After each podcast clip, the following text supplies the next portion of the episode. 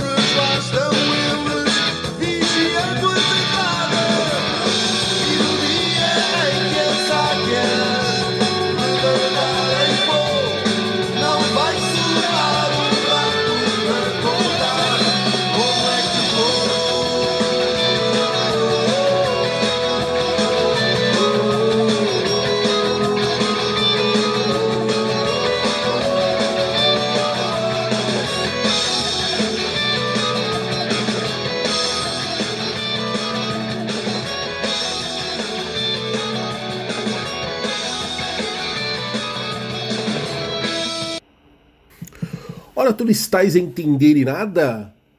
Rock português do Palestrizados? Eu te explico. Um ano do professor Abel Ferreira à frente do Verdão. É preciso dizer mais?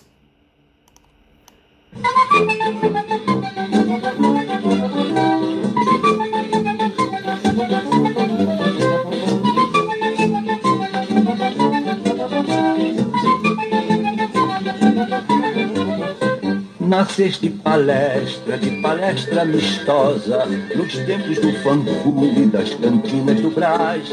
Cresceste palmeira de sombra frondosa, palmeira, palestra dos meus ancestrais. Teu passado, tua história, tua luta, tua glória. Conquistaste com amor juvenil e ligaste então com teu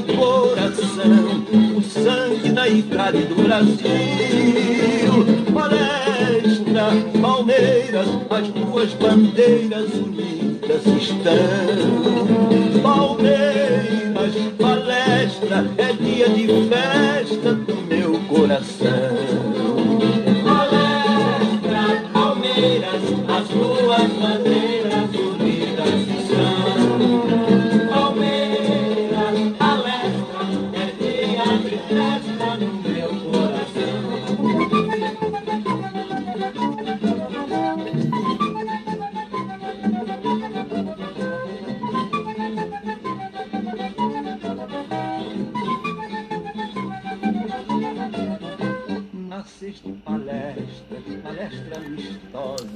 Falar em palestra.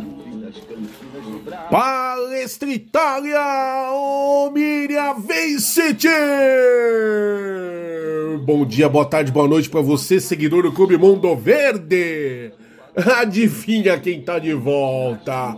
Eu, Jaguri Alviverde, o Palestrizados, porque aqui nós estamos sempre energizados pelo Verdão! Torcida! Tamo de volta! Precisados talvez um pouquinho atrasado em relação ao que estamos acostumados a ouvir, mas enfim, saiu direto do forno. isso é, isso é. Isso é, e o Verdão vai muito bem, obrigado. E o Palestrizados está em festa. É, afinal de contas, vocês não entenderam nada aí do talvez da abertura. É, o nome da música que eu coloquei na abertura é O Voo das Águias, de uma banda portuguesa muito legal, meio punk rock assim, vamos dizer, chutos e pontapés. Quem não conhece, corre atrás para ouvir o som, porque é muito bom. E um ano do professor Abel Ferreira à frente do Verdão. Eu quis homenagear, óbvio, acredito muito no trabalho do, do Abel Ferreira. O Palestrizados acredita, claro que ele tem seus erros, tem seus acertos, tem seus defeitos, como todo ser humano, mas é um cara de uma identificação monstruosa também com o Palmeiras. E eu já tinha essa certeza, depois de ver assistir jogos no, no Allianz Parque, vê de perto a empolgação e tá lá e vibra e comemora. É um torcedor em campo. E as preleções? E as preleções? Ah, ah. E as respostas inteligentes, algumas até engasgadas para a imprensa, mas engasgadas com a mesma raiva que nós torcedores temos. Então eu quis homenagear o Abel Ferreira, não sei se vocês vão se lembrar disso. Eu vou até tirar o som aqui um pouquinho, provisoriamente para fazer vocês lembrarem do meu, um dos meus micos, né? Eu adoro cometer mico aqui à frente do microfone do Palestrizados. Mas alguém se lembra que há um ano atrás, quando Abel Ferreira foi apresentado, um dos palestrizados abriu assim?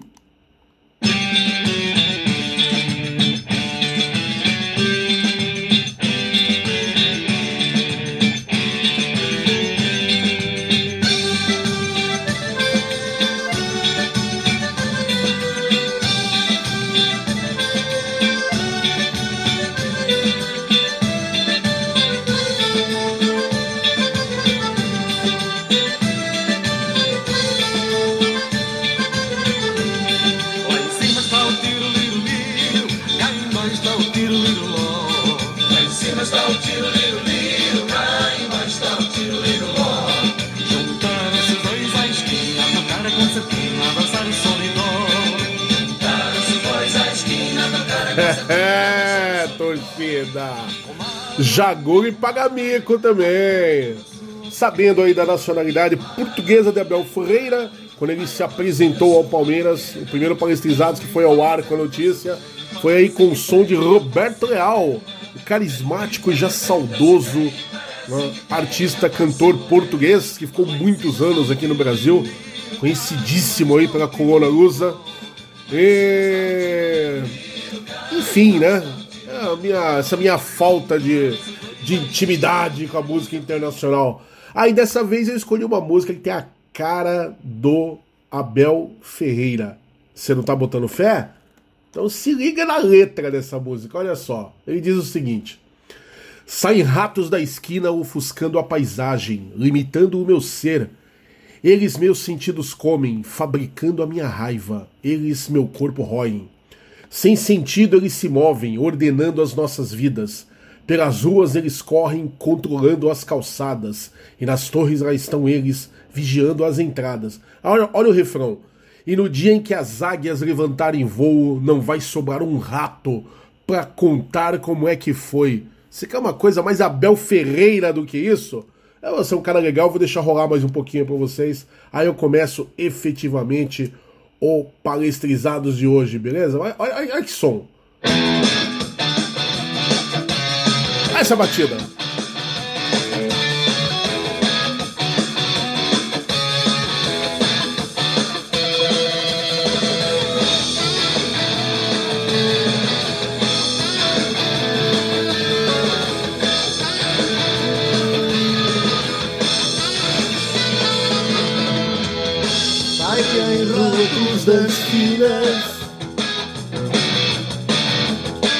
Ofuscando a paisagem, limitando o meu ser, os meus sentidos comem, fabricando a minha raiva, eles meu corpo roem, é. Mas, é, senhoras e senhores. Mas Abel Ferreira é impossível. É, voltando à nossa programação normal, porque nem cantor eu sou. Né? Isso não vai pegar bem, vamos deixar o sonzinho rolando de fundo e vamos pro Palestrizados. Mas parabéns ao professor Abel, a gente vai falar um pouquinho mais sobre isso daqui a pouco. Rolou uma, uma homenagem muito legal. E o Abel Ferreira, é, não sei por que tanta raiva de alguns com ele. Talvez porque ele seja absurdamente diferente, porque nós já estamos tão de saco cheio de treinador arrogante. Ou não, né? Alguns gostam. De cara que, quando perde, tem sempre uma desculpa, nunca assume nada. Ele ganha, os jogadores perdem. É sempre assim. A gente vê muito nego arrogante, absurdamente arrogante, que quando fala que tem isso, tem aquilo, faz e acontece. Tem um aí que a imprensa adora, tomou uma piabada, foi escorraçado na Copa do Brasil essa semana e se acha o o treinador. Eu ia falar outra coisa que vai pegar muito mal, deixa pra lá. E aí a gente vê todo mundo babando ovo, o princípio de arrogância. Aí aparece um cara que é educado, que é autêntico, sincero, trabalhador, assume seus erros, não tem vergonha de ovacionar o adversário quando o adversário é melhor que ele, quando o adversário lhe dá exemplos de coisas que podem sim agregar, fazer o trabalho dele crescer, ele vai lá, elogia, e tem gente que se incomoda horrores com isso. Parabéns, professor Abel Ferreira. Eu tenho dúvidas sobre a sua permanência, para falar a verdade. Aí, quando mudar o comando da administrativo da Sociedade Esportiva Palmeiras, a presidência. Mas eu gostaria demais que a sua estada aqui fosse muito mais longeva, se mostrando um treinador aí para marcar época no Palmeiras, sem sombra de dúvida. Bom, vamos lá, palestrizados, né?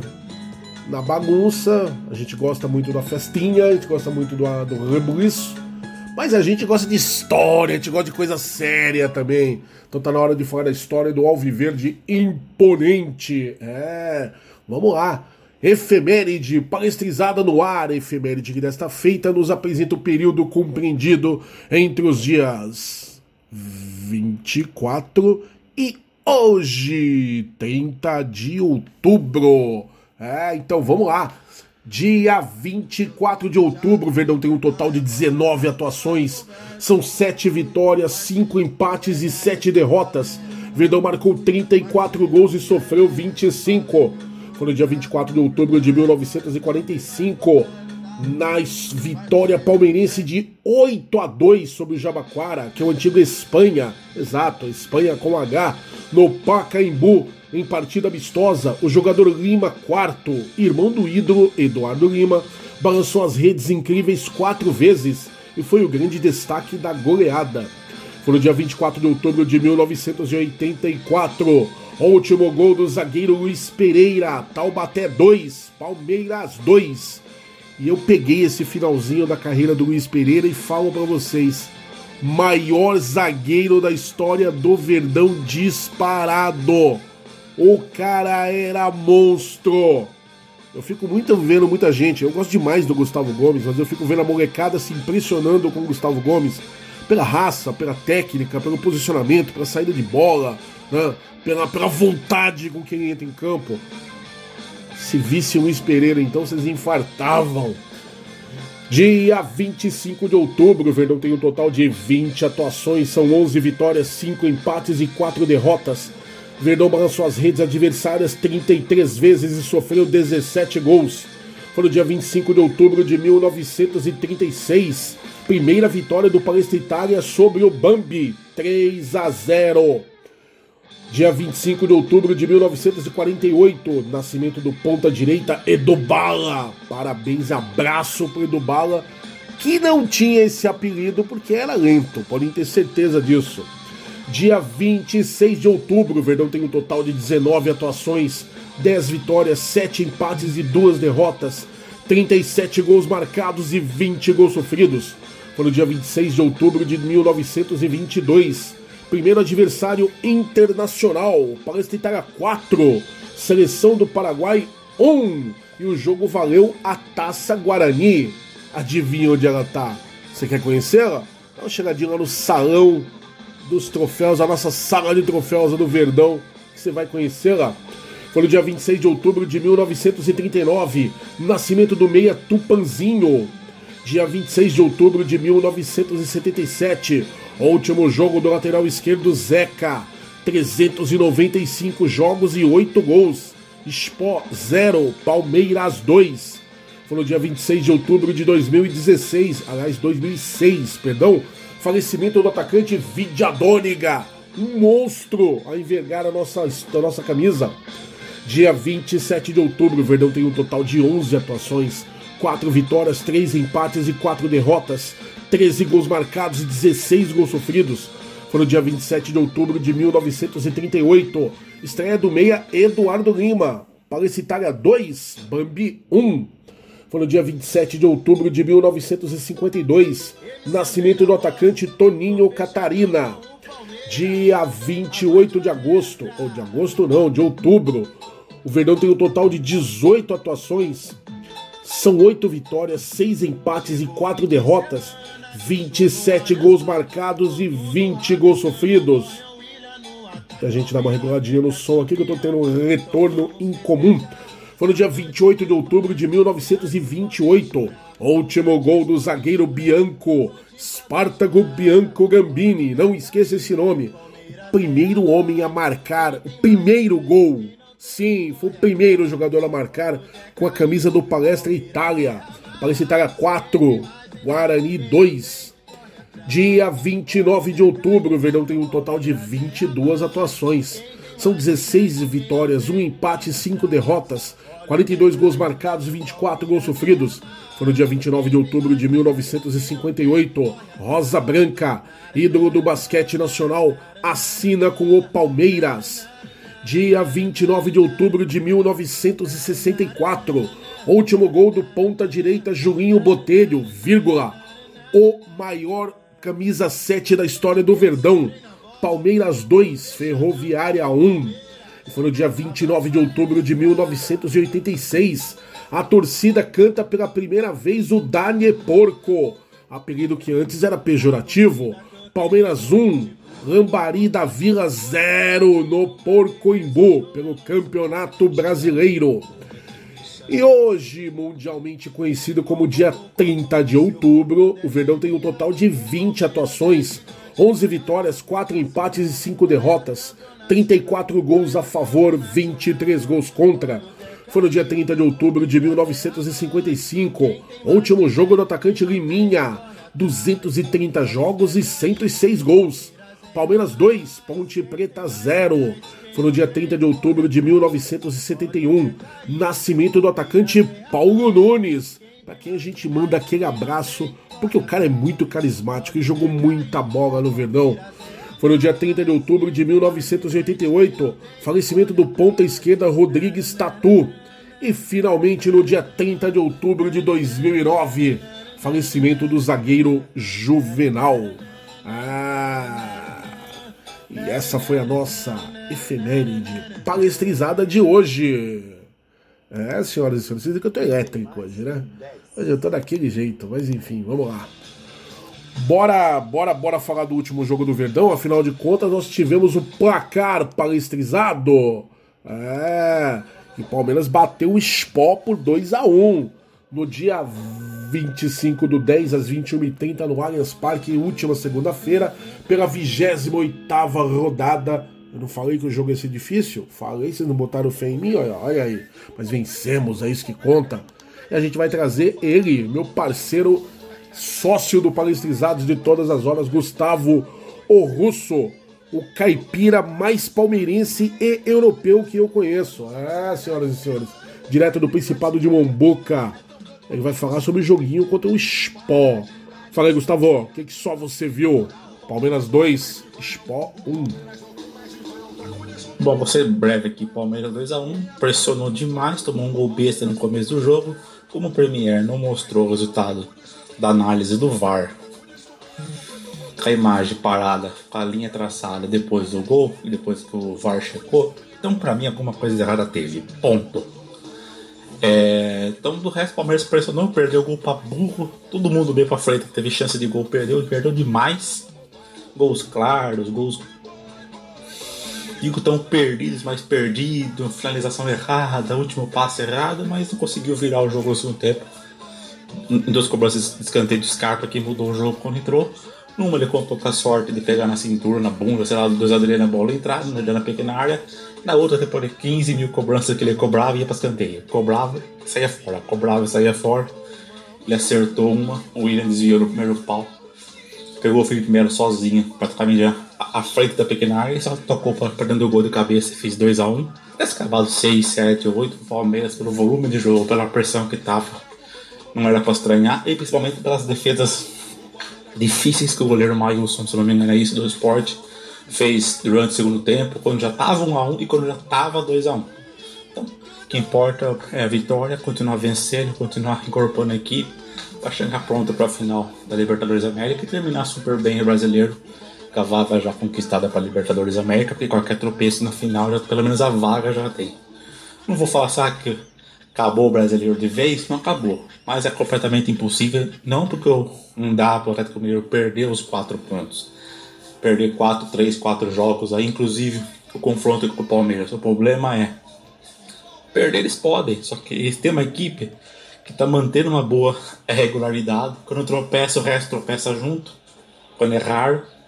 E às vezes tem umas chances de, de ser ajudado em, algum jogo ou outro e ter uma sequência difícil ou não, pegando times encardidos ou não lá embaixo, no meio da tabela. Eles têm uma sequência de uns 3, 4 jogos seguidos em, em casa, inclusive um clássico com o América Mineiro. Então a chance deles fazer 3, 4, 5, 6 vitórias seguidas aí a mais é enorme. Função do Palmeiras? Continuar vencendo no brasileiro, pontuar o máximo possível, terminar entre segundo e terceiro colocado, na pior das hipóteses, garantir a vaga já para o ano que vem e focar na final da Libertadores América. Por que eu falo isso aí já? Quem vai chegar perto do jogo do Flamengo vai dar uma poupada aqui, uma poupada ali, certamente já vai estar meio que garantido na Libertadores América e vai começar a desfalcar aqui, vai ter um tropeço ou outro no brasileiro que é normal. Então, terminar bem. Brasileiro é a obrigação do Palmeiras. Se viesse o título seria muito melhor. Deixa para outro ano, com a reformulação do time. Agora melhora mais ainda, arruma esse time para jogar a final contra o Flamengo, que é o mais importante, mas não esquecer da boa regularidade no brasileiro, que é, é tecnicamente, digo obrigação, mas é um dever que o Palmeiras tem, é terminar bem e tranquilo o brasileiro. Ah, não foi campeão, mas ficou perto. É, não foi tão ruim assim no final do campeonato. Manter a boa regularidade agora algumas vitórias a mais e foca na final e seja o que Deus quiser. Palmeiras não foi, não foi um jogo mágico, mas foi um jogo de pressão, de volume de jogo, errando muitas coisas de último passe, penúltimo passe, conclusão, mas a vitória veio em duas cobranças de escanteio. Sensacional. Bom, primeiro vou falar do jogo, né? É, como eu disse para vocês, o esporte na zona de rebaixamento já há um tempo é sempre um perigo jogar contra equipes assim, porque você não tem nada a perder, ainda mais o esporte que com todo respeito, é um time que já frequentou demais a Série B e se volta para lá não tem esse essa repercussão que teria um grande, por exemplo. O Palmeiras quando caiu o estrago foi muito maior. Então a gente precisa ser justo, todo respeito, sem desmerecer em nada. Então o esporte seria franco favorito mesmo, franco atirador, né? no, no caso aí do, do jogo contra o Palmeiras. E não deu outra. Que eu só não contava que o Palmeiras ia dar uma vacilada, porque para mim foi um grande vacilo da defesa, logo de cara, né? Logo no começo. Primeiro ataque do esporte, né? 1x0 pros caras. E quando o Gustavo fala do lance que não foi visto, não foi visto mesmo. Para mim, ó, eu, eu desconfio que tenha tido algo de errado. Mas eu realmente não tinha visão, ainda mais de onde eu tava no estádio, eu tava ali no Gol Norte. Impossível falar alguma coisa mas teve muita gente no estádio que reclamou, dizendo que o gol deles teria um impedimento, teria uma irregularidade.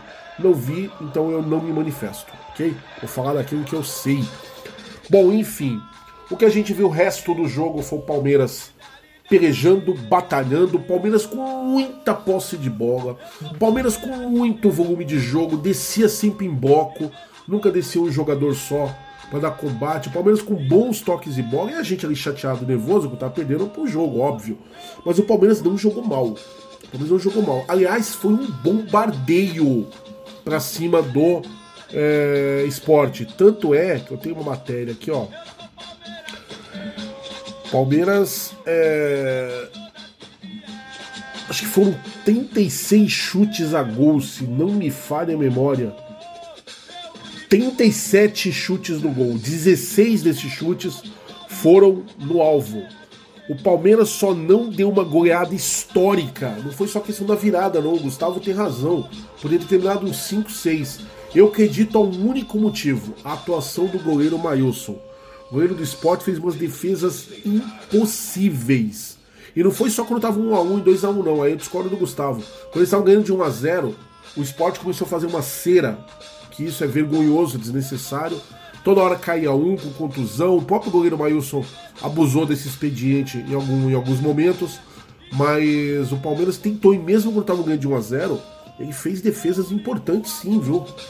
Ele tirou uma bola, por exemplo, do Dudu no lance do primeiro tempo, que até agora eu tô tentando entender como é que aquela bola não entrou. Mas enfim.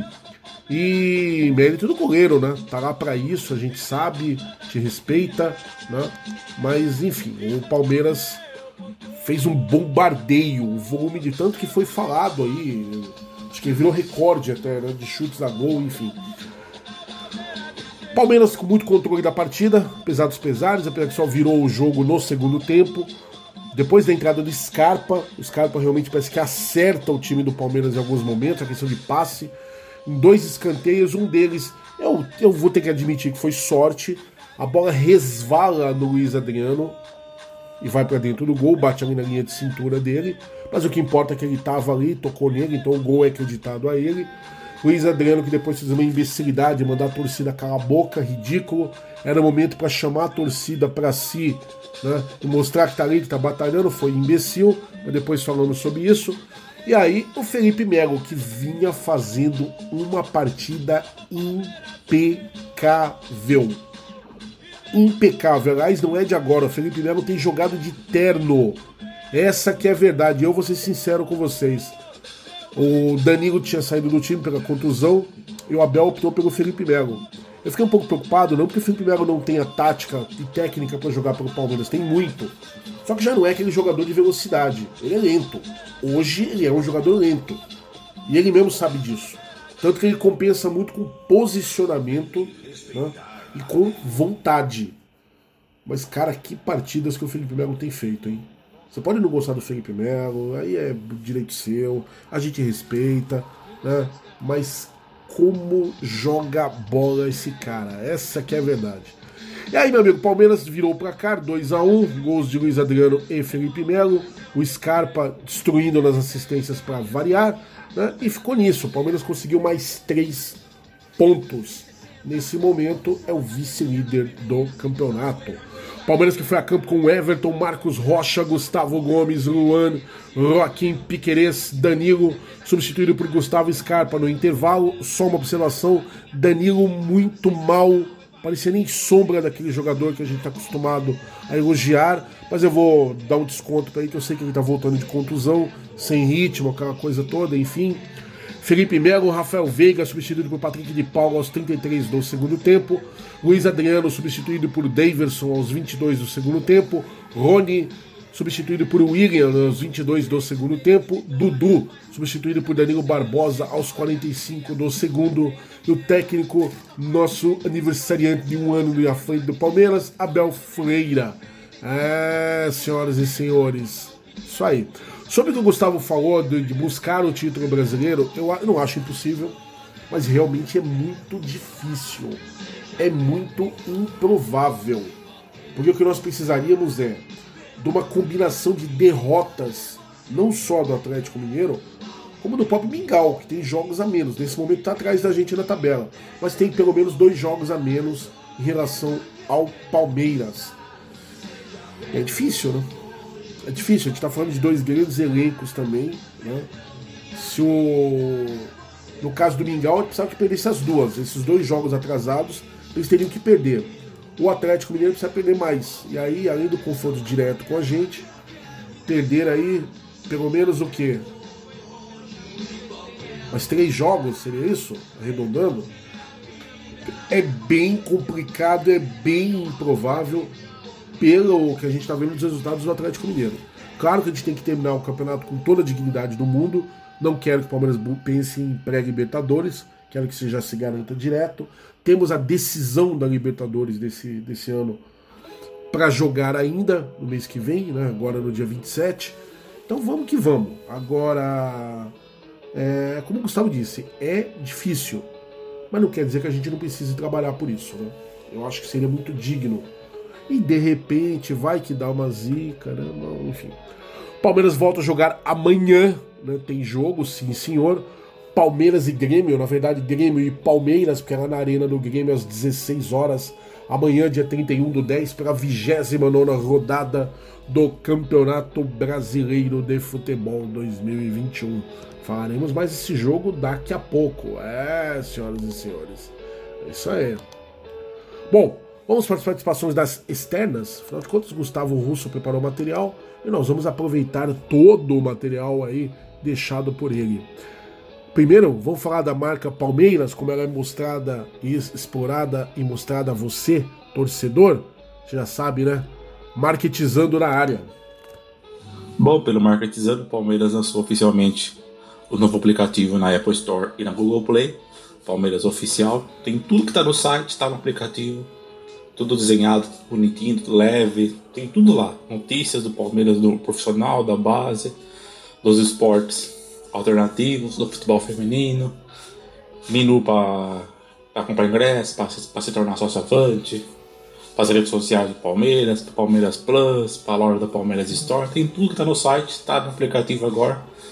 Para quem quiser baixar aí, só na Apple Store e na Google Play, coloca Palmeiras Oficial que já aparece. Esse foi o Marketizando, até a próxima. Sensacional. Eu tava sentindo muita falta né, do aplicativo do Palmeiras, ele tinha ficado fora do ar. E quando a gente tava pensando em xingar, né? Pô, por que, que o negócio que era tão bacana tirado fora do ar? Eis que ele volta numa versão ainda melhor. Parabéns para quem desenvolveu, né?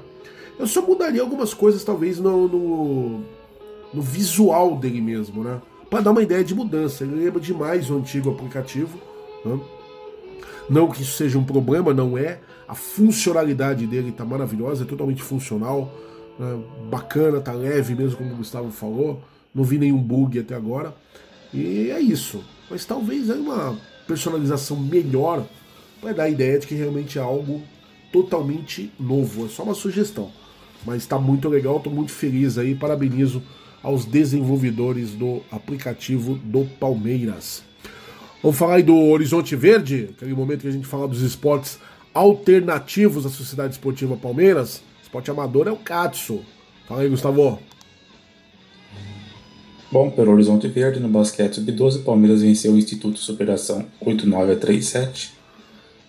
O sub-13 também venceu mesmo Instituto Superação por 6-2 a 5-4. Sub-14 venceu mesmo Instituto Superação 71 a 40. Palmeiras no sub-15 também venceu mesmo Instituto Superação 9-1 a 7-2. Já no sub-20 contra o Corinthians no basquete, Palmeiras perdeu 8-9 a 7-9. O sub-18 também perdeu para o Corinthians no basquete 65 a 62. O sub-16 venceu o Corinthians no basquete 8-4 a 7-4. Bom, este foi o Horizonte Verde. Até a próxima. Sensacional. Agora vamos falar da garotada boa de bola de hoje, que podem ser os acadêmicos do amanhã. Futuro Verde. Bom, pelo futuro verde, as novidades são: Sub-15 no Paulista venceu o Guarulhos 5 a 0. Estevão do Luigi duas vezes, Gustavo Lima e Gabriel Kidani. Sub-17 venceu por 10 a 0 também o Guarulhos no Paulista. Alan quatro vezes, Luiz Guilherme, Gustavo Lopes, Wendel 2, Calva Santos, Thales. Palmeiras deixou o Brasileirão Sub-20 nas quartas de finais após derrota para o Inter fora de casa 2 a 1 Patou em casa em 3 a 3 Palmeiras na primeira fase tinha acabado em segundo lugar. E agora o Palmeiras tem o novo técnico do Sub-20, que é o Paulo Vitor Gomes. Bom, esse foi o Futuro Verde, até a próxima. Só um comentário, eu fiquei muito, mas muito revoltado com a molecada com esse jogo aí contra o Internacional. Não que o problema seja perder ou ser desclassificado por uma equipe como o Internacional. O Internacional no Sub-20 também é um time forte. Mas é o jeito que foi, né? O Palmeiras perdeu lá 2x1, a gente entende. Aí chegou em casa, tomou 1x0, virou, 2 a 1 Fez o terceiro, 3 a 1 E num vacilo, tomou dois gols relâmpagos.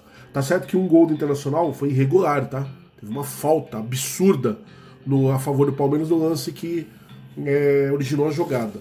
Mas não pode ter essas desatenções, né? Não pode cochilar desse jeito. Espero que o time sub-20 volte a acordar, porque a gente está sempre elogiando o time de baixo, porque são realmente garotos muito bons de bola, muito voluntariosos.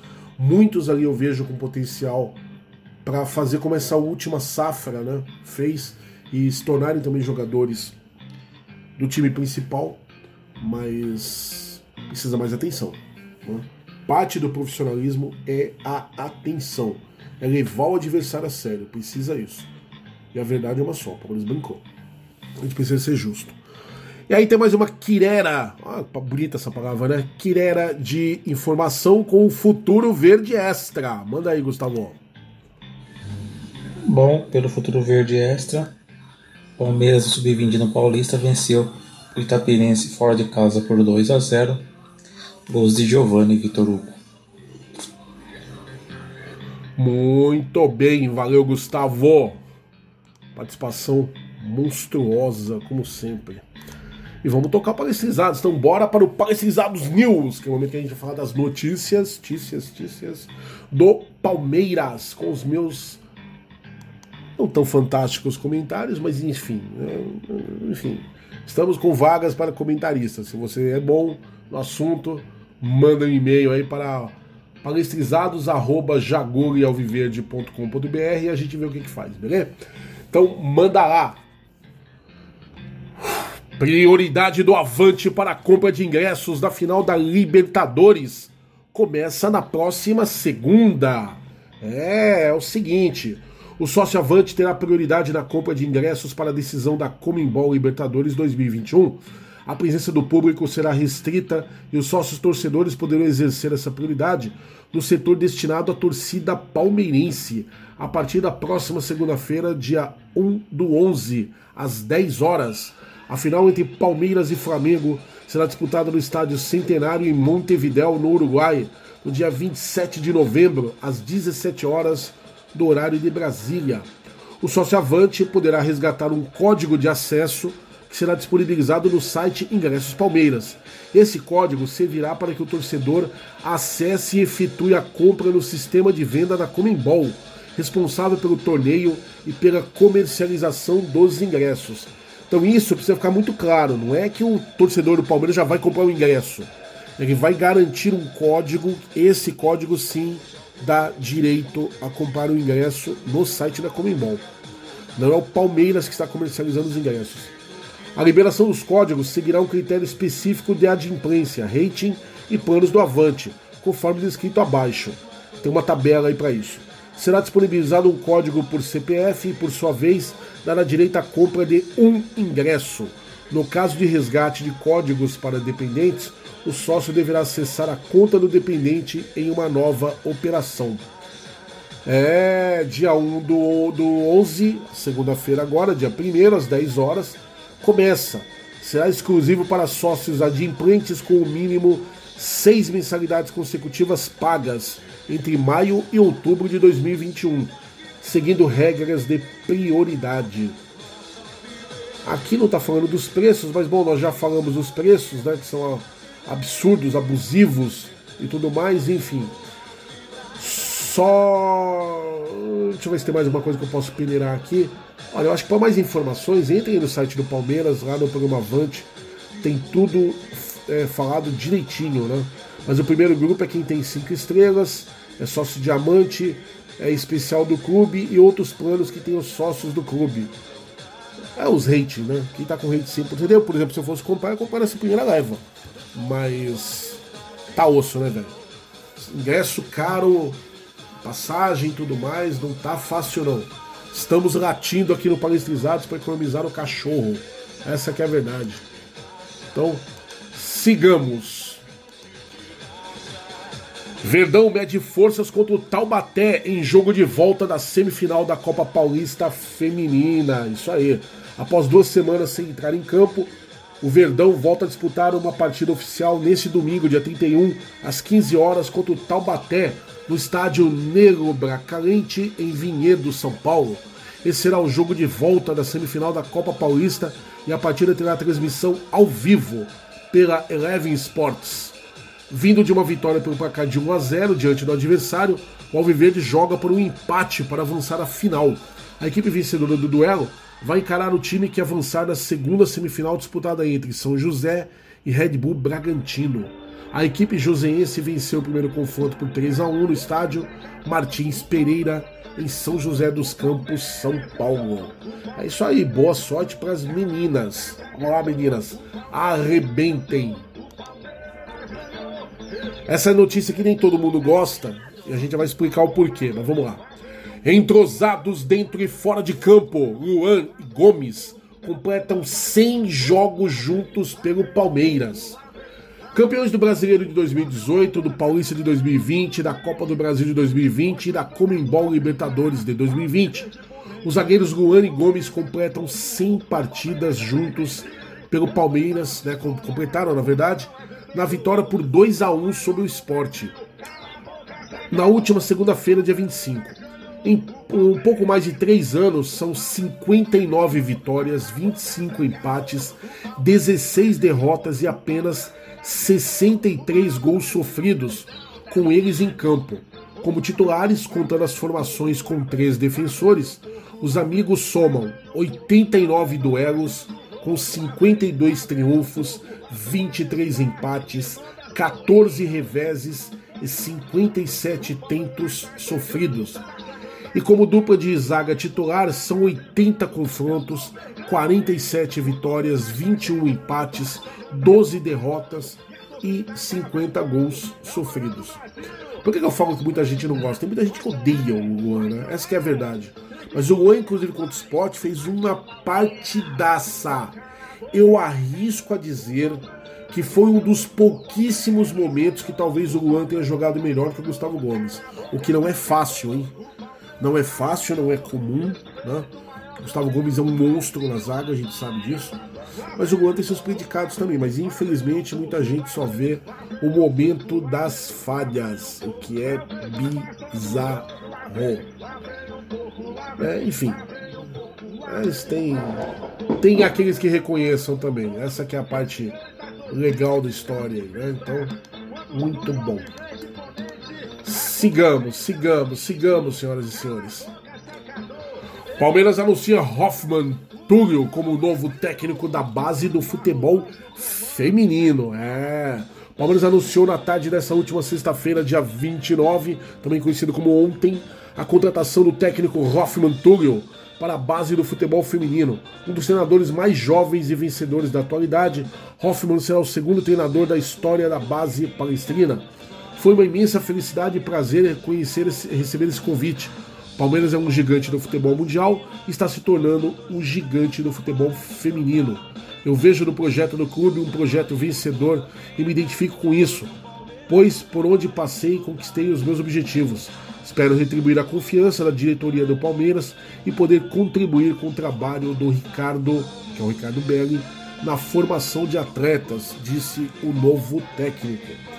É, o técnico que é de Belo Horizonte, o comandante chega ao Alviverde após colecionar passagens de destaque por equipes mineiras do futebol feminino. Aos 34 anos de idade, Hoffman conta com três títulos invictos no Campeonato Mineiro em 2018, 2019 e 2020. Vai vendo, hein? Além de dois vice-campeonatos de brasileiro feminino na Série A2 em 2019 e 2021, que levaram as suas equipes à Série A1 da competição nacional é um estudioso do futebol, né? O novo professor palmeirense conta com a licença C da Comembol, lá do Peru, e a licença B da Confederação Brasileira de Futebol, CBF. A estreia de Hoffman Turi no comando das Palestrininhas acontece na Liga de Desenvolvimento de Futebol Feminino 2021, da categoria Sub-16. Palmeiras entra no grupo A ao lado de Internacional, Tapetense e Bambi. Aliás, retificando, Chorolado, Tapetense e Bambi. É, esperamos é que ele faça o melhor dos trabalhos, seja muito bem-vindo. O Gustavo já falou, mas é, é notícia também. Novo aplicativo Palmeiras Oficial está disponível para o torcedor. É, eu já estou usando, acho muito legal. Recomendo para você que tem celular com Android ou com o sistema iOS, vai lá, baixa, vai lá no Google Play ou na App Store e coloca lá o seu aplicativo do Verdão, dá aquela, aquela qualificada aí no seu celular, ok? Com gols no segundo tempo, o Palmeiras vence Itaperense pelo Paulista Sub-20.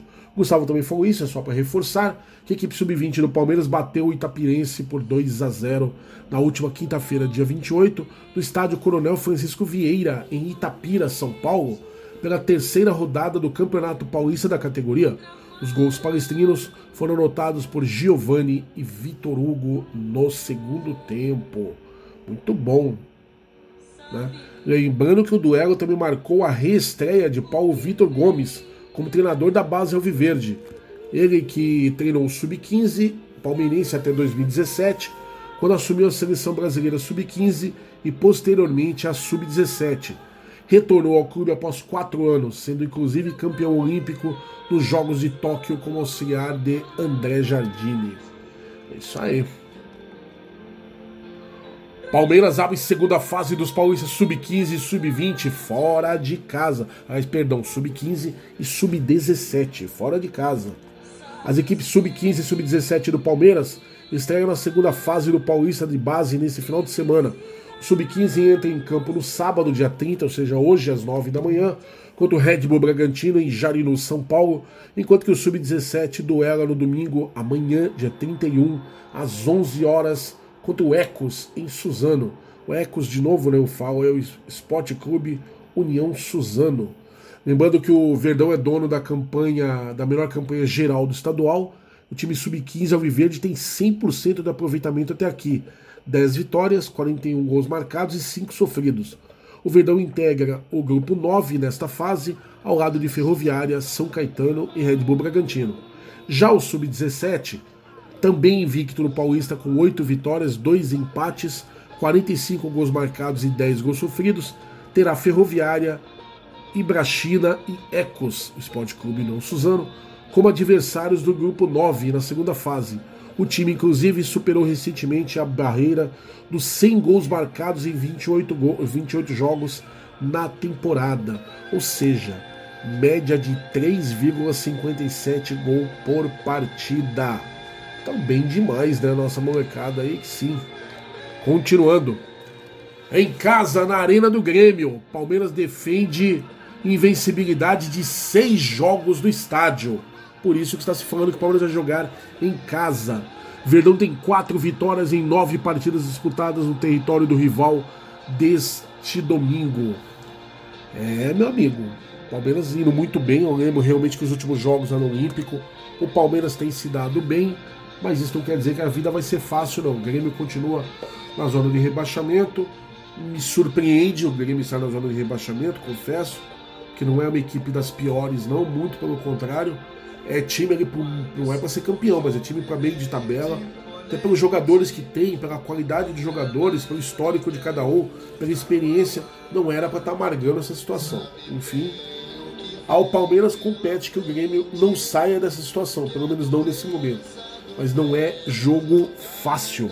É jogar contra adversários das suas respectivas casas né, nunca é muito fácil. Ainda quando você pega um Grêmio no Olímpico, o Internacional no Beira Rio, o Esporte em casa, né, lá na Ilha do Retiro, o Bahia na Fonte Nova. Né, é, são, é coisa complicada, viu? Mas enfim, vamos lá. Aqui a matéria diz o seguinte: que o Palmeiras enfrenta o Grêmio em Porto Alegre no domingo, dia 31, ou seja, amanhã, no estádio que o Alviverde tem tido bom desempenho. São seis partidas consecutivas de invencibilidade na casa do rival. E na última visita venceu na partida de ida da Copa do Brasil, encaminhando o título que se consolidou no Allianz Parque. O Alviverde esteve nove vezes no novo estádio gremista, está invicto desde 2017 são quatro vitórias e dois empates desde então. No geral, são quatro vitórias, três empates e somente duas derrotas em 2015 e 2016, respectivamente. É, vamos lá. Palmeiras consulta vice-presidente do Nacional para defender Felipe Melo no Uruguai. A velha história do Felipe Melo ter que responder à justiça caso pise em solo uruguaio. Volante pode ter de, se, de prestar esclarecimentos à justiça ao aterrissar no país sul-americano. Tudo por conta daquela briga com o Penharol lá na Libertadores. Não entendi até hoje isso. O Felipe Melo falou demais sim quando chegou, aquela história do tapa na cara de uruguaio. Não pegou bem, óbvio, né? Mas apesar da fala pouco simpática, ele nada fez. Quando chegou no jogo do Uruguai, ele apanhou, foi acossado no final do jogo. Lembrando que o Palmeiras venceu né, o Penharol. E aí o que, que acontece? Os caras queriam que queriam de todo jeito socar o Felipe Melo. O Felipe Melo acabou se defendendo, acabou revidando, deu uma muqueta lá no, no, no uruguaio. Né? Eu faria o mesmo, só para avisar, tá? Se fosse eu também ia sentar a mão, essa de apanhar e ficar quieto não existe. E ficou nisso, né? Na verdade, a torcida palmeirense, eu me lembro, que se não fosse a torcida organizada, que são sangue nos olhos também, essa é a verdade, a Mancha Verde, o torcedor palmeirense comum teria sido linchado lá, porque até a polícia do local estava incitando a violência. A polícia lá de braço cruzado não fazendo nada, só caíram para cima dos jogadores do Palmeiras quando o pau cantou, né? O pau cantou, o Felipe Melo revidou, né? O pau cantou na casa da Noca, como, diz, como dizia meu, meu falecido pai.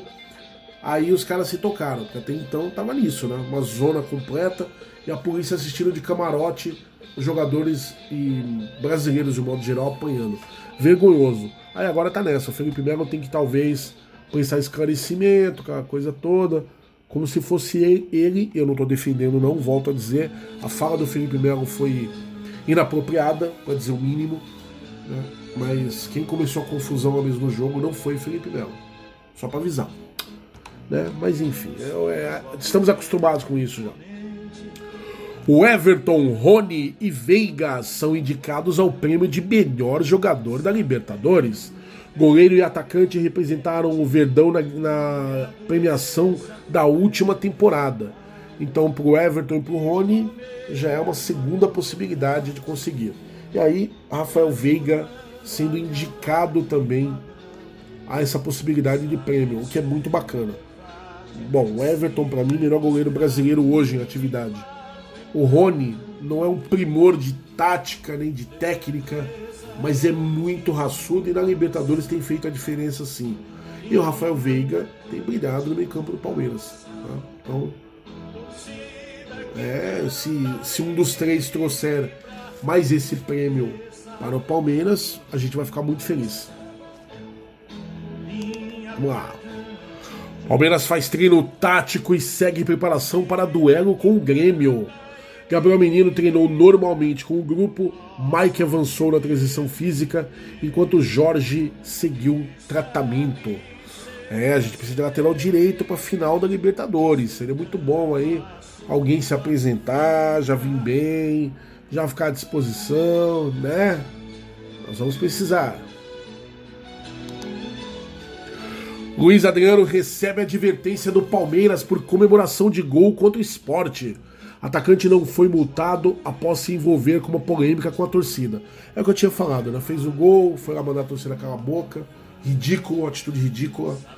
No fato, né, que alguns torcedores pegam demais no pé mesmo. A gente sabe disso. Mas, poxa vida, Luiz Adriano, você tem que estar acima dessas coisas. Era o momento de meter o gol, já reconheceu que não estava bem, ele mesmo falou que não vinha bem, aquela coisa toda. Vai lá, meu. Parte com a torcida, comemora junto com a torcida, traz eles pro seu lado. Pessoal, tô aqui, ó. Ressurgir.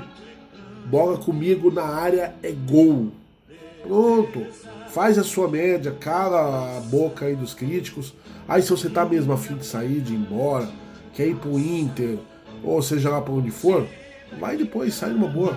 Termina aí o ano e vaza pra onde você quiser. Mas sai por cima, pô. Não, é idiota. Impressionante. E eu acho que o Palmeiras está errado de só dar advertência, né? minha opinião. Na estreia de Paulo Victor Gomes, Palmeiras Sub-20 vence no Paulista. Nós já falamos agora há pouco, nos 2 a 0 mas é destaque, a gente precisa falar mais uma vez. Avante ganha sobrevida com o final da Libertadores e volta ao público do Allianz Parque. O afetado pela pandemia, o programa de sócio-torcedor voltou a ter aumento do número de membros. Eu fico feliz, mas já era uma tendência. E o a matéria que fala, parece que é só o Palmeiras teve esse problema. Nenhum outro programa de sócio torcedor de clube algum teve quedas na pandemia, né? Tá bom. Mesmo reserva, Scarpa lidera três estatísticas ofensivas do Brasileirão. Meia foi decisivo na virada do Palmeiras sobre o esporte. É, o Scarpa, Scarpa, tá, tá jogando, meu amigo. Vamos ver os números aqui de Gustavo Scarpa, olha só. 25 jogos, 16 como titular. 1.456 minutos em campo. Isso no brasileiro, tá? 3 gols, 9 passes para gol, é o primeiro nesse critério. 44 assistências para finalização, primeiro também nesse critério. E tem 52 cruzamentos certos, também é o primeiro nesse, nesse quesito. Então ele domina em passes para gols, com 9. Assistências para finalização, também lidera com 44. E os cruzamentos certos, 52. É um jogador que eu não deixaria fora do time, mas entendo o que o Abel está querendo fazer. O Abel entende que, é, ele mesmo já disse, né? Gustavo Scarpa e Rafael Veiga são diferentes nos estilos de jogo e complementares naquilo que podem fazer. Então, mas o Scarpa merece aí sua, sua chancezinha. Gustavo Scarpa ele, tá, ele é o maior garçom do futebol brasileiro hoje, hein? É, meu amigo, vai pensando, hein? Só pra vocês terem uma ideia, o segundo é o Lucas Crispim do Fortaleza, com 7 passes para gol, 36 para finalizações. Repetindo que o Scarpa tem 9 passes para gol, 44 para finalizações. Você tá de brincadeira, hein? Pelo amor de Deus. Abel Ferreira se emociona com homenagem e diz: Ser Palmeiras é um estilo de vida. Aí você se pergunta: por que será que o Palestrizados paga madeira, como alguns falam aí, para o, o Abel Ferreira? Por causa disso. Treinador recebe presente de funcionários da academia e publica mensagem em rede social. Foi sensacional que na o Abel Ferreira divulgou na manhã de sábado, na manhã de hoje, uma imagem sobre seu primeiro ano no Palmeiras. No dia 30 de outubro de 2020, o Verdão anunciou a contratação do português. Em uma rede social, o treinador publicou um vídeo narrado por ele, com agradecimentos aos atletas, ao presidente Maurício Gagliotti, aos funcionários da Academia de Futebol e aos torcedores do Palmeiras. Muito legal. E os funcionários fizeram questão de homenageá-lo. E ficou um, um, um, paralelo bem interessante, né? Porque quando o Abel Ferreira chegou, ele solicitou que os funcionários fossem reunidos no, no gramado, lá na academia, para que ele pudesse se apresentar e falar com todo mundo ao mesmo tempo. E um ano depois, a mesma cena acontecendo, só que agora os funcionários, para parabenizá-lo e agradecer pela conduta, pela postura, dentro desse um ano de trabalho. Que coisa bacana! E o Abel é emotivo, o cara se emocionou, meu, é muito legal. E soltou essa, ó, ser Palmeiras é um estilo de vida. É isso mesmo, entendeu o que é ser Palmeiras. Ele ainda disse o seguinte, ó, que poder fazer parte da história desse grande clube é para mim uma honra e um grande privilégio. Pelo amor de Deus, gente, o cara é muito, muito diferenciado. Muito diferenciado. Mas não é todo mundo que tem condição de perceber, né? Tem uns bobões aí que não, não percebem de jeito nenhum, né? O que é uma pena. Escalação do Palmeiras, elenco do Verdão treina bola parada antes de viagem para Porto Alegre. Verdão enfrenta o Grêmio em Porto Alegre neste domingo às 16 horas. E uma possível, possível escalação seria essa aqui, ó. O Everton, Marcos Rocha, Gustavo Gomes, Luane Piquerez, não há novidade até aqui, é o provável, é o que deve acontecer mesmo. Felipe Melo, Zé Rafael ou Danilo, Sinceramente, o Danilo voltou tão atabalhoado que eu tô mais o Zé Rafael. Só que a gente sabe que o Danilo é peça importantíssima. Tem que voltar à boa forma urgente. Se bobear, o Danilo que começa jogando. E aí do meio para frente a gente pode começar a questionar algumas coisas, mas enfim, o provável é que seja Rafael Veiga, Dudu, Rony e Luiz Adriano. Vamos ver aí. Vamos ver aí o que, que, que aparece aí. Um ano depois, Abel Ferreira está entre os treinadores mais longevos do Palmeiras no século. Deve ser porque ele é muito ruim, né? Deve ser por isso. Brincadeira, meu. Deixa eu ver se eu pego a lista aqui. Ó, com um ano de Palmeiras, o português só fica atrás de Felipão, Gilson Kleina, Vanderlei Luxemburgo e Jair Pisserni, entre os mais longevos do clube desde 2001. Os maiores comandos do, do Palmeiras no século. Felipão, 27 meses, de junho de 2010 a setembro de 2002. Gilson Kleina, 20 meses, de setembro de 2012 a maio de 2014. Vanderlei Luxemburgo, são 19 meses, dezembro de 2007 a junho de 2009. Jair Pisserni, 17 meses, dezembro de 2002 a maio de 2004.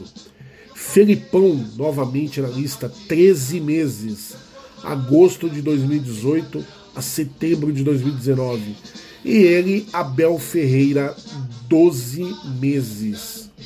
É, meu amigo, Abel Ferreira, se Portuga é demais. Adoro ver a imagem dele chutando copinha, muito louco isso. Com volta de menino, Abel pode usar time de final ou time da final no Palmeiras pela primeira vez após classificação. Quanto ao Grêmio, o técnico terá à disposição todos os que podem ser titulares na Libertadores. Isso é interessante, porque se ele optar por exemplo, por Gabriel Menino na lateral direita, pensando-se na Libertadores, Marcos Rocha não pode jogar, só lembrando, ele já pode ir ambientando, adaptando o moleque ali da melhor forma possível, né? E aí, quem sabe, né, o Gabriel Menino mostra um pouquinho de boa vontade, né? E aí a coisa flui, é o que a gente deseja de todo o coração. Vamos lá, continuemos. Escalação do Palmeiras, de volta, Zé Rafael disputa posição com Danilo no time titular. Abel Ferreira conta também com o retorno de Gabriel Menino diante do Grêmio no domingo. Cara, eu acho que vem mudança por aí, mas eu tô achando que o Zé Rafael vai jogar. Danilo se mostrou meio marcha lenta, tá com né, roda presa ali, sei lá. Não sei se voltou tão bem da contusão, pode estar sentindo ainda, falta de ritmo, que é totalmente normal, ninguém tá criticando nada aqui não, viu? Mas eu acho que mas talvez para garantir o Palmeiras é um jogo difícil. O Palmeiras quer os três pontos, não tenha dúvida disso. Mas não é um jogo fácil, não. Ah, mas o Grêmio tá perdendo para todo mundo. Olha, cuidado dessa brincadeira. A gente tem que respeitar todos os adversários. Insisto, times que estão lá na rabeira são times perigosos demais. Se torna tudo muito perigoso. Pro Grêmio, o que, que vai ser perder mais uma? Bate o desespero, mas e aí, se ganhar? Então, Palmeiras tem que entrar ligado. Ligadaço, eu diria. Vamos continuando aqui. Bora e Diego Barbosa vivem fases distintas do Grêmio. E Palmeiras não deve ganhar 5 milhões de reais. Atacante é peça importante no clube, mas lateral não deve bater meta para compra automática. Por que será que a gente. O Diego Barbosa não vai bater meta. Por que será, né? Meu Deus. O Diego Barbosa e Borja podem render mais alguns milhões na conta do Palmeiras, mas Diego Barbosa e Borja fazem parte do elenco comandado por Wagner Mancini e vivem momentos distintos do clube gaúcho, que luta contra o rebaixamento nesse momento. O centroavante colombiano está fora da partida por ter recebido o terceiro cartão amarelo mas ainda assim ele não ia poder jogar, a não ser que o Grêmio pagasse a multa. Parece que o Grêmio não estava muito favorável. Então Borja não jogaria de um jeito ou de outro. mas provavelmente seria desfalque de qualquer forma, pois só poderia atuar, é o que eu acabei de falar, né, contra o Palmeiras, mediante o pagamento de uma multa. O valor é mantido em sigilo pelos clubes. Mas eu já ouvi falar que essa multa era de uma milha. Mas enfim.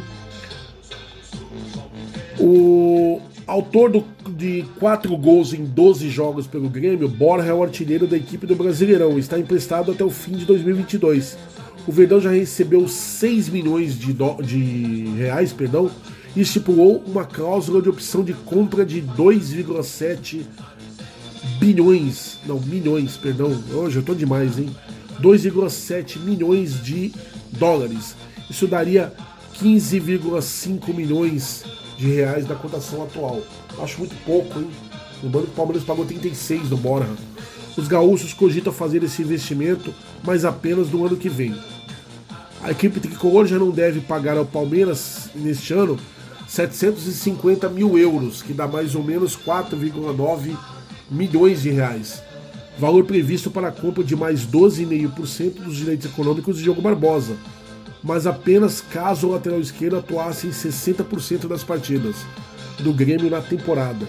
Ele não deve atingir a marca, pois disputou 23 dos 60 jogos até aqui em 2021, que é o que, o que equivale a 38,3%. Mancini tem usado Rafinha como lateral esquerdo e o jogador está suspenso. Diogo ainda assim deve seguir na reserva, pois Cortes é o favorito à vaga.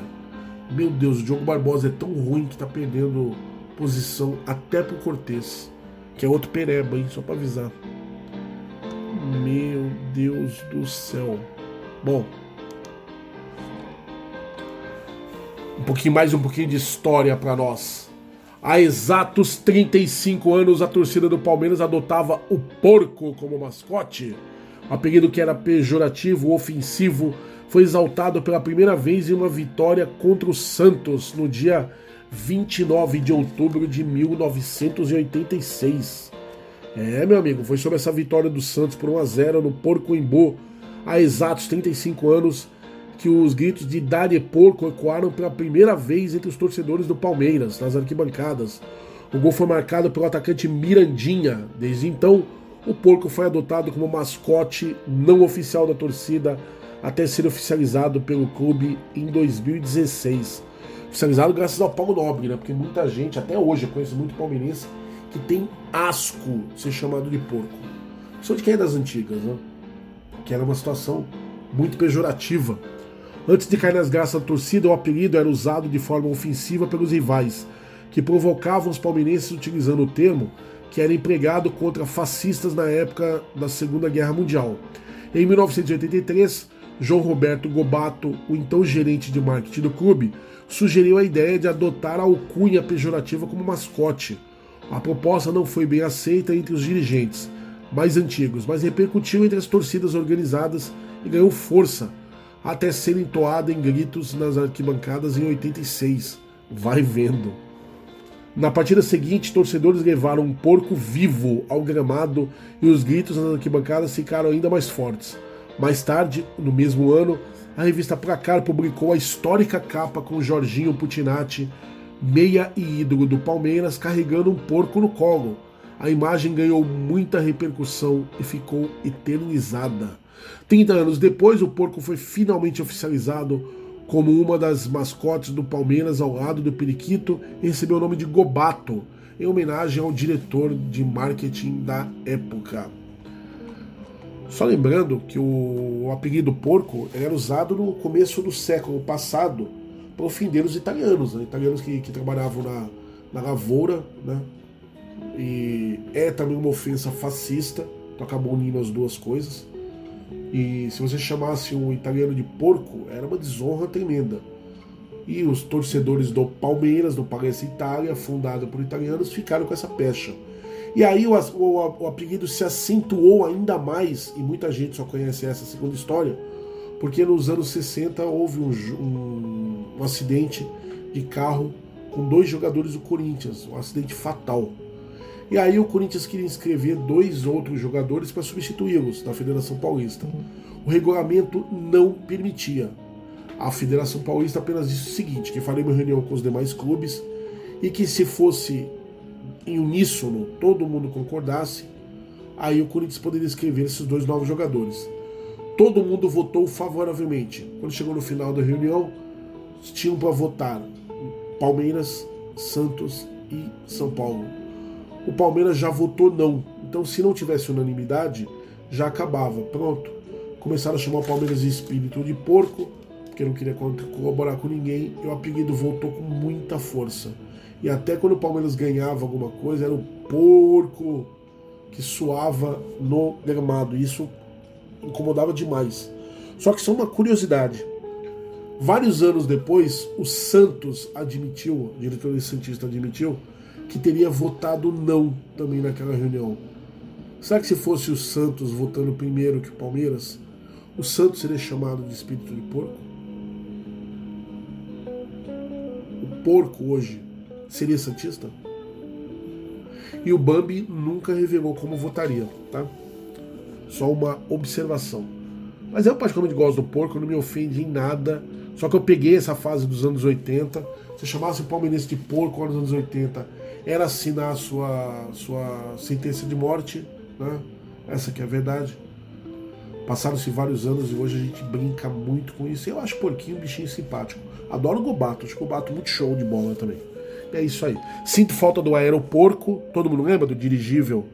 Logo que foi inaugurado o Allianz Parque, tinha em todos os jogos. Ô, oh, oh, Tia volta com o aeroporco, aquilo é muito legal.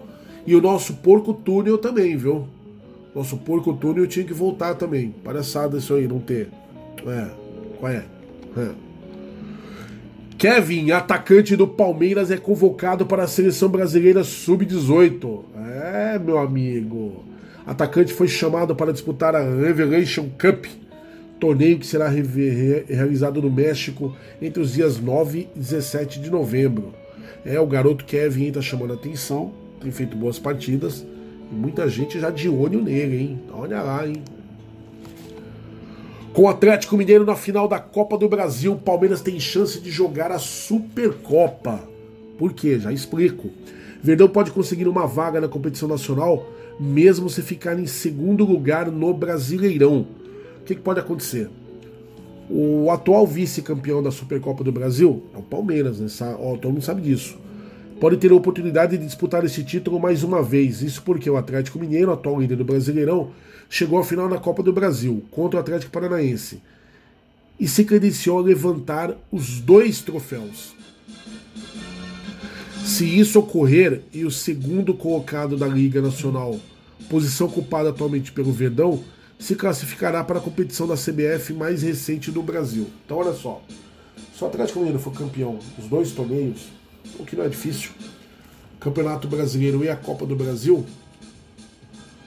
o Atlético Mineiro disputaria a Supercopa contra o Palmeiras, que seria o vice-campeão brasileiro. Claro, o Palmeiras tem que terminar essa colocação também, senão não adianta nada, né? Interessante. Interessante. Porque se fosse o Mingau, o Mingau ganhasse os dois, já dava o troféu da Supercopa para eles de brinde também. Vocês duvidam? Eu não.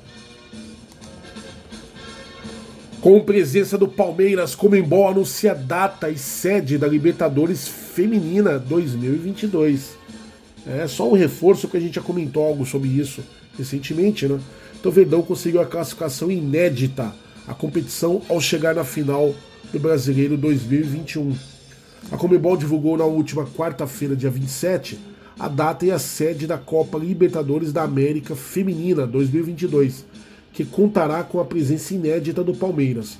A competição será disputada entre os dias 13 e 28 de outubro do próximo ano no Equador.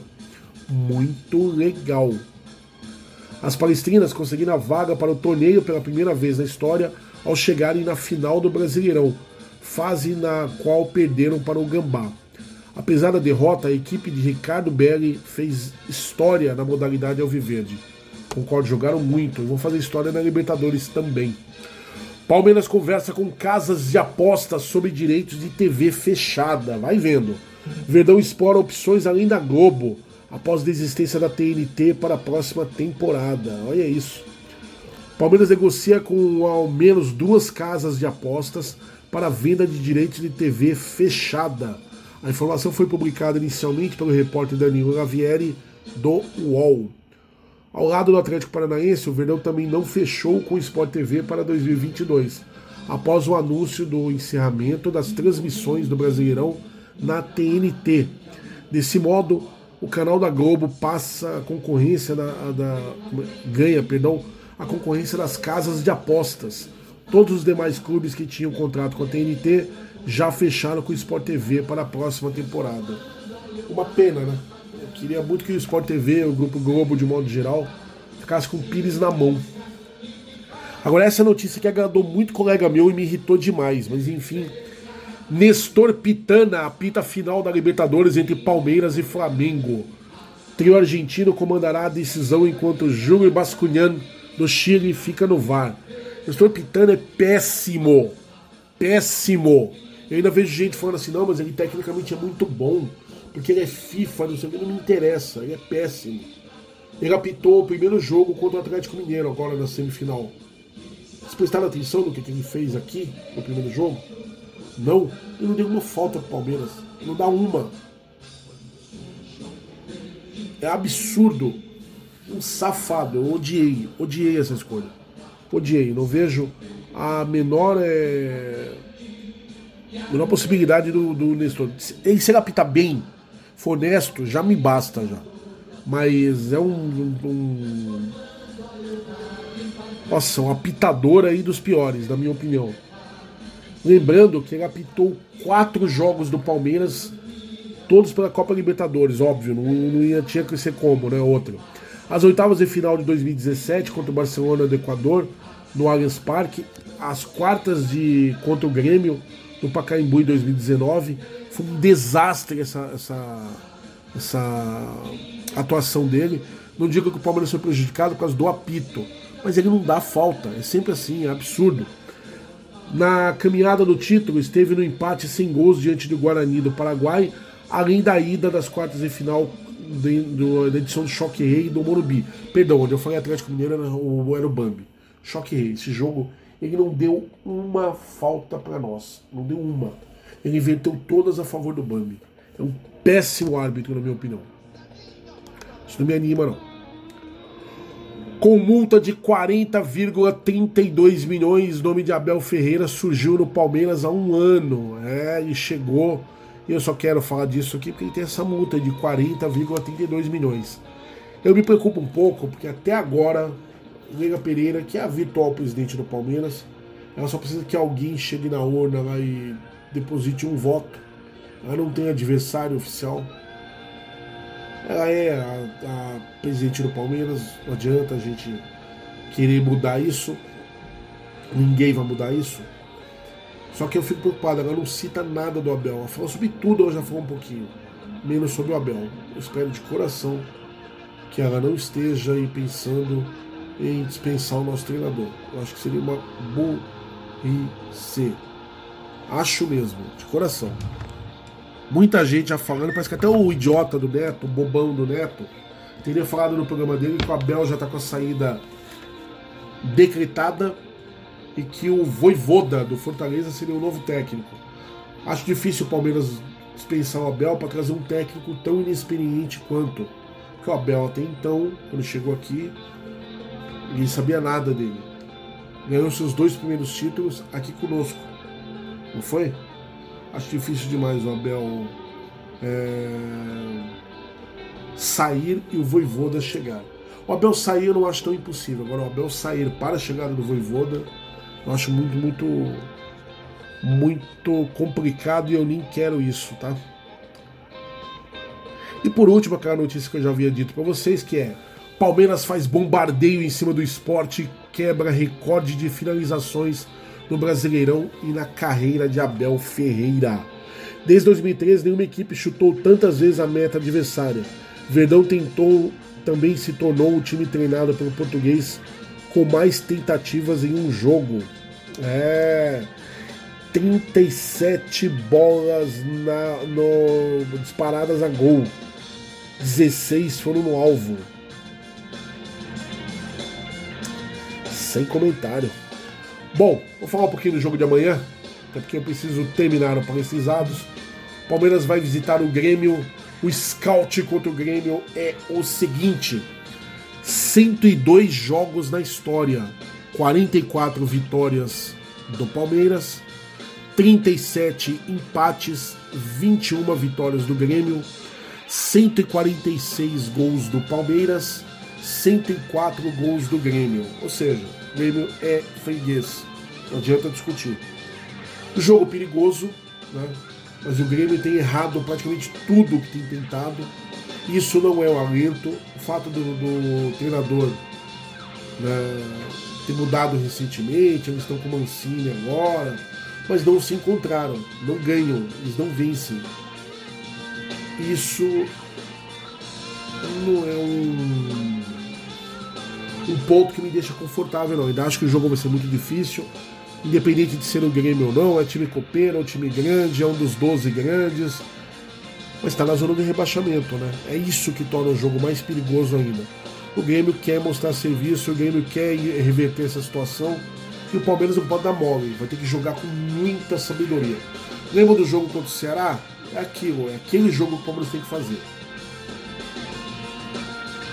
Marcar forte, mas marcar a todo momento. Quando roubar a bola, contra-ataque rápido, forte, e aí a gente pode pensar em alguma coisa. Mas é um jogo muito complicado. Acredito na vitória do Palmeiras. Acredito mesmo. Mas um jogo muito estudado, vai ser pecinha de xadrez ali. O Palmeiras vai ter que fazendo análise o tempo todo e não pode jogar com medo. Mas é um jogo perigoso. Certeza, na primeira oportunidade o Grêmio vem para cima. Não resta algo mais para o Grêmio.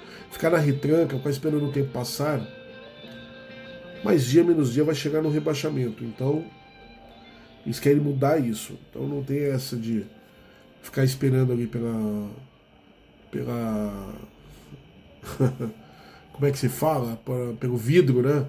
vidro distorcendo ali para ver se consegue alguma coisa de diferente. Não, tem que ir para cima. O Grêmio precisa ir para cima do Palmeiras, não tem mais o que esperar. E o Palmeiras, por sua vez, também precisa dos três pontos para se consolidar aí nas primeiras colocações do brasileiro, terminar o campeonato com o máximo de dignidade possível e objetivando, claro, ir direto à fase de grupos da Libertadores. Espero de coração que como mais novamente como atual campeão mas tem que ir bem no brasileiro também. Não pode deixar perder aí posições para times que estão vindo aí. Porque quem, quem criou essa situação também foi o Palmeiras. O Palmeiras perdeu jogos que não podia perder, né? De jeito nenhum. E aí se complicou. Então tá conseguindo recuperar aos pouquinhos, então que continue, que faça por onde. Beleza? Mas o jogo contra o Grêmio, me ouçam. Muito complicado. Bom, senhoras e senhores, eu encerro o Palestrizados de hoje por aqui. Muito esperançoso da vitória do Verdão amanhã. Uns 2 a 1 um, vai. Acho que o Palmeiras consegue vencer sim. Mas jogo desgastante, complicado, duríssimo, não tenha dúvida. Além de ser clássico, tem essa situação do Grêmio. E aí, o Palmeiras não joga durante a semana e só no outro final de semana. Mas até lá, o Palestrizados já voltou. E a gente vai conseguir falar um pouquinho mais sobre o nosso bom e velho Alviverde imponente, ok? Então é isso. Galera, excelente dia para todo mundo. Ótimo feriado. Estamos num feriado prolongado. Tomara que vocês descansem. Tomara que a memória daqueles que lhes deixaram né, só traga é, lembranças boas, aquela saudade gostosa de que a gente tem de quem a gente ama. Nada de melancolia, nada de tristeza. Deus sabe o que faz. Vivemos um momento muito difícil mas Ele ainda é o Senhor, é Ele que pode tudo, a gente não tem que duvidar de nada, Ele é o Deus do impossível, a nós compete aquilo que é possível, ok? Então é isso, um final de semana maravilhoso para todo mundo, ótimo feriado, excelente jogo do Palmeiras. Na semana que vem tem mais palestrizados, a gente volta e hoje só de graça eu vou terminar com a musiquinha lá que eu escolhi para o Abel Ferreira, né? A música do Chutos e Pontapés, a banda de rock portuguesa, que eu achei que essa música é a cara do Abel, sensacional. Vou deixar vocês ouvindo aí, a gente volta semana que vem, beleza? Então, Chutos e Pontapés, o voo da, da águia, e eu fico aqui com o meu Palestra Itália, Omnia Vincit. Sai